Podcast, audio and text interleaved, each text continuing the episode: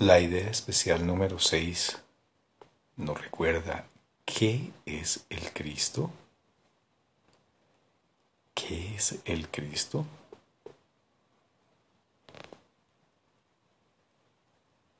Cristo es el Hijo de Dios tal como Él lo creó. Cristo es el ser que compartimos y que nos une a unos con otros y también con Dios. Es el pensamiento que todavía mora en la mente que es su fuente. No ha abandonado su santo hogar, ni ha perdido la inocencia en la que fue creado.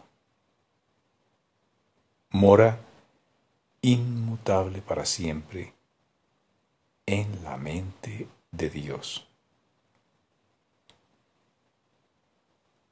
Cristo es el eslabón que te mantiene unido a Dios. Y la garantía de que la separación no es más que una ilusión de desesperanza.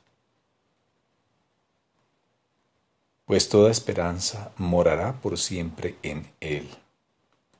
Tu mente es parte de la suya y esta de la tuya.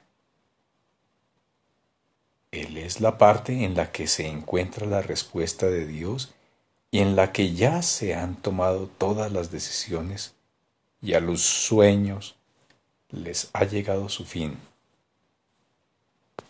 Nada que los ojos del cuerpo puedan percibir lo afecta en absoluto. Pues aunque su Padre depositó en Él los medios para tu salvación, Él sigue siendo no obstante el ser que, al igual que su Padre, no conoce el pecado. Al ser el hogar del Espíritu Santo y sentirse a gusto únicamente en Dios, Cristo permanece en paz en el cielo de tu mente santa. Él es la única parte de ti que en verdad es real. Lo demás son sueños. Mas estos se le entregarán a Cristo para que se desvanezcan ante su gloria y puedan por fin serte revelado tu santo ser Cristo. El Espíritu Santo se extiende desde el Cristo en ti hasta todos tus sueños y los invita a venir hasta Él para que puedan ser transformados en la verdad.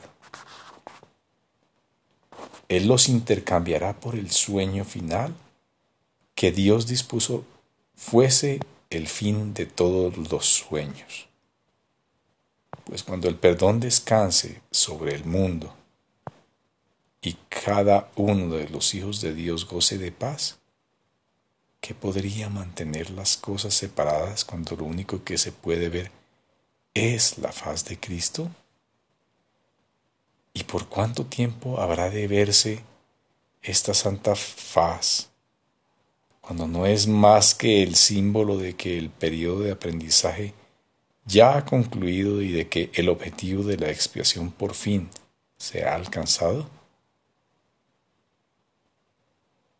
Tratemos por lo tanto de encontrar la faz de Cristo y de no buscar nada más. Al contemplar su gloria, sabremos que no tenemos necesidad de aprender nada de percepción, ni de tiempo, ni de ninguna otra cosa excepto del santo ser, el Cristo que Dios creó como su Hijo.